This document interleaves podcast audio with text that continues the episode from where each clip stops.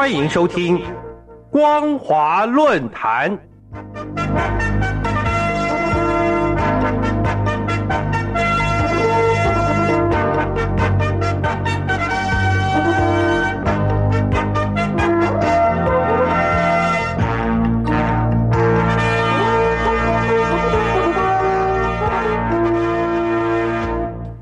各位听众朋友好，欢迎收听光华论坛，我是杨青。今天的论坛主题是：中共基建逼近，适得其反的让两岸人心更加背离。中共基建逼近，适得其反的让两岸人心更加背离。近年来，中共军机、军舰在台海周边进行侵扰，几乎成了持续的军事常态。最近，甚至在一天之内出动了一百零三架次的军机以及九艘次的舰艇。创下基建逼近扰台的新高纪录，不但让两岸军事对峙的情势更加严峻，同时也严重威胁亚太区域的安全稳定，让两岸关系的议题在国际台面上持续扩大发酵。由于最近这次中共军机的侵扰行动有四十架次逾越了海峡中线，对两岸防空识别区的安全带来了莫大挑衅，似乎有意酿造两岸军事对峙的气氛。因而让国际媒体不得不发言关切，希望中共当局自我克制。而面对来自各方的质疑与诘问，中共主管外交事务的部门竟然只宣称这不是外交问题，而对于破坏区域安全而造成的危害，竟然毫无回应。中共军机、军舰三番两次的侵扰台海周边，不但让台海和平稳定成为举世关注的焦点。也让台湾在亚太区域的军事战略地位再度受到全球各界的重视。中共在本世纪逐渐成为区域军事强权以后，不断对外扩充军备，展示武力逾越海峡中线，以示冲撞现状的态势。既然抱着铤而走险的犯意，就随时会有擦枪走火的危险。我方不但严密监控共军所有举动，也升高警戒，以防不可预测的变数发生。不可否认的，中共军机、军舰常态性逾越海峡中线的举动，不仅破坏了两岸和平稳定的默契，并且对双方内部比较偏激的主张产生了刺激与鼓舞的作用。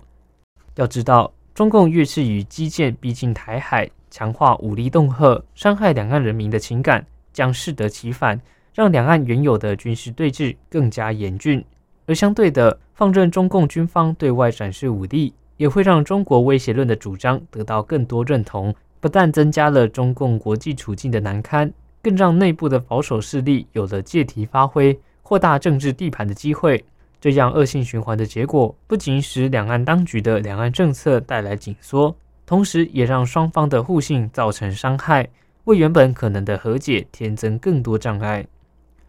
平心而论，要解决两岸之间的旗舰。只有两岸当局理性面对，进一步的沟通与协商，找出问题真正的症结，寻找合理解决的办法，才能够创造两岸双赢的局面，保住两岸现有的经济繁荣。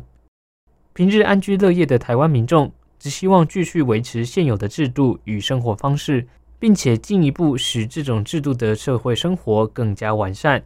但是，中共军机、军舰逾越海峡中线的武力恫吓。却让这样的期望受到挑衅。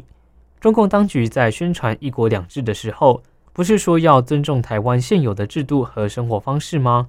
怎么三番两次在台湾即将举行民主选举的时刻，以不友善的基建扰台和军事演习加以对待呢？这除了让台湾民众对中共当局感到反感，两岸人心更加背离之外，只有偏激的民族主义获得精神上的满足。对两岸关系或中共的国际形象都没有丝毫帮助。面对中共军方种种武力恫吓的作为，台湾民众已经体悟到，唯有强化军备、精进战力、坚定捍卫民主价值，才能维持现在现有的制度与生活方式。而这几乎是绝大多数台湾民众的共识。中共当局千万不要低估台湾自我防卫的决心，误以为武力恫吓可以迫使台湾接受片面设定的政治框架。达成他所企图的政治目的。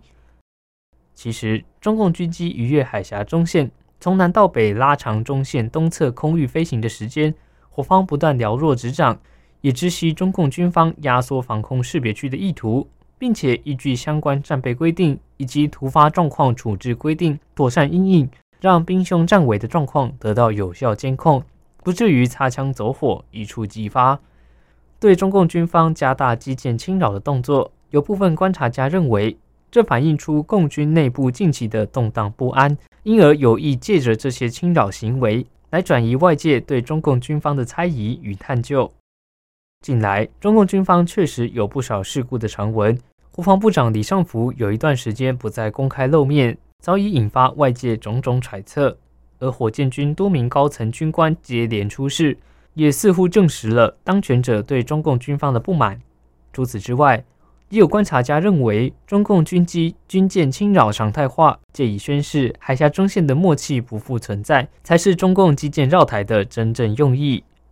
无论如何。武力冲突只会制造伤亡与仇恨，武力恫吓也只会带来疏远与距离。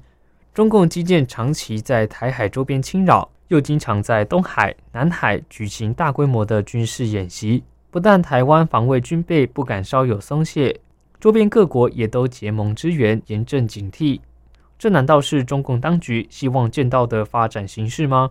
而中共基建逼近。适得其反的让两岸人心背离，更是两岸当局都无法回避、必须审慎面对的前因后果。好的，以上就是今天论坛的全部内容。今天的论坛主题是：